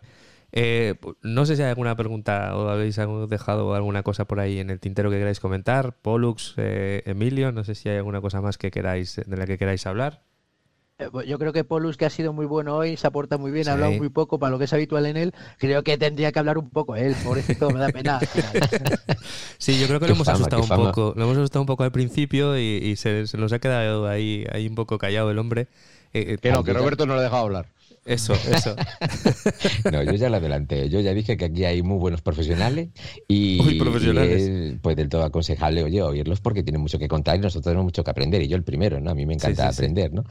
A mí me gusta que, la gente, lo que bien dice Emilio, ¿no? Que la gente cuando vaya a comprar, vaya pues eso, a invertir en su seguridad, lo mire todo, lo tenga en cuenta todo, que luego no se lleve sorpresas y que sea la elección que haya cogido, pues que sea la más favorable para él, porque indiscutiblemente cada uno tenemos nuestra talla, envergadura, pues nuestra economía, etcétera, etcétera, y al final pues decidimos por una opción o por otra, pero lo importante de todo es conocer, saber qué es lo que nos vamos a poner encima y sobre todo saber cómo funciona para que el día de mañana pues no tengamos ninguna sorpresa de esas que, que, que, que tengamos que lamentar, ¿no? Y que si apostamos por algo, pues lógicamente hay que preocuparse de tener la batería cargada, de si este tiene un, método de suscripción, pues saber que tiene que estar eh, al día, que no solo es el método de suscripción, sino también lo que sugería Roberto, muy apuntado también, ¿no? Que era el tema de las actualizaciones que te aportan, pues, el fabricante eh, le hace, por ejemplo, al Pinstar, ¿no? Que tiene una relación muy directa con sus airbag de mono en competición, pues eh, resulta que está todo el santo, todos los santos grandes premios recopilando información y es lógico que salga una actualización en X tiempo que haga que sus airbag de calle pues tengan una respuesta más o menos rápida o distinta o, llámalo como quieras que, que, va a hacer que ese airbag que tenga el consumidor final pues esté siempre actualizado pues gracias a esa suscripción que, que, está pagando ¿no? o gracias a esa actualización del software que está haciendo en su centralita ¿no? y, bueno yo creo que todo esto que se ha tocado es bastante inter interesante e importante como para dejar que Emilio como cualquiera de vosotros pues pueda hablar y yo lógicamente en, en, en lo poquito mucho que pueda ayudar pues también aporto mi granito de arena, pero estaba claro que hoy el, el, protagonismo lo tenía. Quién sabe, de verdad, que yo en este caso, mira, lo, lo, lo, lo, presento como hasta ahora, que es Emilio, y a quien yo también digo también de manera pública aquí que es el que me vendió los dos airbags que tengo y hasta el día de hoy encantada, encantadísima. Y además a Emilio lo conoceré en persona en, en, breve este fin de semana, ¿no? Como hablábamos, porque hasta ahora, fíjate que toda la relación se ha mantenido siempre a través de las redes sociales y, y, y es un tío que lo, lo, que estáis oyendo es así. A mí, pues desde el momento me gustó pues su rollo y, y, y, como me gusta, pues le compro a él. Es así de claro. Bueno, decir que el próximo fin de semana en realidad es el fin de semana pasado. sí. Cosas de por un, por un Cosas... viaje temporal que hemos hecho, es. será el fin de semana pasado, os habréis conocido. Os habréis ya conocido os conocéis, ya, estáis muy contentos de haberos puesto cara después de tantos años hablando por redes sociales. Pero, pero sí, sí. vale, pues eh, de, pues, todas formas, está, Polus sí. es, mi, es mi competencia, claro, porque claro, mi página es muy parecida a la suya. Para mí Ajá. es un ejemplo, es un ejemplo a seguir y él lo sabe. O sea, no soy de regalar a la gente los oídos gratuitamente ni hacer la pelota a la gente, pero para mí es una referencia en el mundo de la moto. Eh, yo me gustaría tener un blog tan bueno como tiene él, con tanta actividad, una página en Facebook tan buena como la que tiene él, y manejar tanto la informática para ser un poco, bastante más hábil, porque soy muy torpe para esto y me cuesta mucho hacer. Poco a poco voy aprendiendo, a pesar de tener página, tener Instagram, tener un blog, me cuesta mucho, pero bueno. Eh, se me da bastante mejor los iBags, la moto medianamente y, le, y la informática y las tecnologías fatal, fatal, fatal. Pues mira, nosotros vamos al revés, yo creo. Bueno, pero tampoco, tampoco digas eso, Emilio, porque nos acabas de llenar un podcast de tecnología en moto eso prácticamente es. tú solo. O sea, que, que no te quites el mérito. Bueno, de, de todas formas tengo que reconocer que eh, he trabajado mucho cara al público, mm, hostelería, tal, seguridad y tal, y cuando no sabía algo he capeado bastante bien, o sea, he disimulado bastante bien y yo creo que... no se te nota, ¿eh? No, no se, se ha notado nada, de nada, nada. Bueno, chicos, pues, pues por nuestra parte, daros las gracias a los dos eh, por, por, dedicarnos este ratito y, y, darnos toda esta información que nos habéis dado y agradeceros que, que nos hayáis dedicado este rato tan, tan agradable. Y nada más, recuérdanos, Emilio, cómo podemos contactar con, contigo y con y bueno tus redes sociales para, para seguirte. Pues eh, a través de Facebook, eh, todo Airbag, en Instagram también es todo Airbag. Luego Motoformación, tanto en Instagram como en Facebook. Y también tengo un pequeño blog más modesto que el de Polus con eh, 14 veces menos entradas de las que tiene, pero bueno, hago mis, mis pinitos y también se llama Motoformación el blog. Y luego, ah, claro, ah, lo, el tema del día 11, que es el Día Nacional de la Moto, se consiguió institucionalizar después de mucho tiempo. Eh, no solo es labor de PMSV, que fue un poco la impulsora, sino también muchas otras asociaciones ayudaron a que ese día fuera posible. Eh, también peñas de motoristas, eh, grupos de gente de moto y tenemos un Día Nacional de la Moto y creo que hay que reivindicarlo. Y sirve para dar a conocer lo que es la moto, que no somos todos unos bandarras y que hacemos cosas buenas, cosas solidarias y hay gente que se comporta en la carretera como tiene que hacerlo, pero también para pedir lo que la administración tiene que hacer y que tiene que hacer los deberes nosotros y la administración también, que queda muchísimo por hacer. Recordar que el, que el día de la moto es el día 11 de junio, ¿verdad? Correcto, hoy 11 de junio eh, en Mérida se celebrará, también en Se Mira, ha Mira- celebrado, se ha celebrado. Perdón, se- Luego, se- se ha gestionamos el espacio-tiempo, no te preocupes. Se, se ha, se ha celebrado. Eh, Miranda de Ebro también se celebrará, eh, Valencia también, eh, Valladolid y creo que me dejo alguna. Pero bueno, es una buena Genial. oportunidad para disfrutar Pero, de la moto, eh, que es lo que nos Soy un toca pelota, lo sé, lo reconozco, pero ¿no es el domingo y el domingo es 12? Pregunta, ¿eh? Madre mía, No, madre- Ostras, allá. Ah, no, el domingo es 11, perdón. Uy, estoy, estoy yo. uy. soy yo, soy yo, tú- perdonadme. Oh, mirando el de otro año. Sí, Estoy mirando el otro año, sí, cierto. Es domingo 11, domingo 11. Siempre el se, celebra el chino, seguramente. Es que no es por la fecha, sino por el domingo. Estaba yo con medio día. Ay, amigo. El segundo Bampi, do- que me tiene trastocado, que son cosas mías, que me, tiene trastocado. Fin de, ese fin de semana lo tengo muy complicado para ir a, a- a ver las motos. Vale, eh, muchas gracias Emilio por, por estar con nosotros y por toda la información que nos has dado. Eh, Polo Escribillé, recuérdanos cómo podemos seguirte y dónde podemos encontrarte, porque te, hemos chufado mucho el blog, pues eh, la gente que todavía no lo conozca, ¿dónde, te- dónde te podemos ver? Lo voy a poner muy, muy rápido y muy fácil. El- hasta, hasta el día de hoy, ¿eh? si mañana cambia la, la- el algoritmo, pues estaré jodido. Pero hasta el día de hoy, con poner Paul Scribiller en Google, creo que en cualquier entrada que aparece, que no son pocas, mm, dan conmigo rápidamente.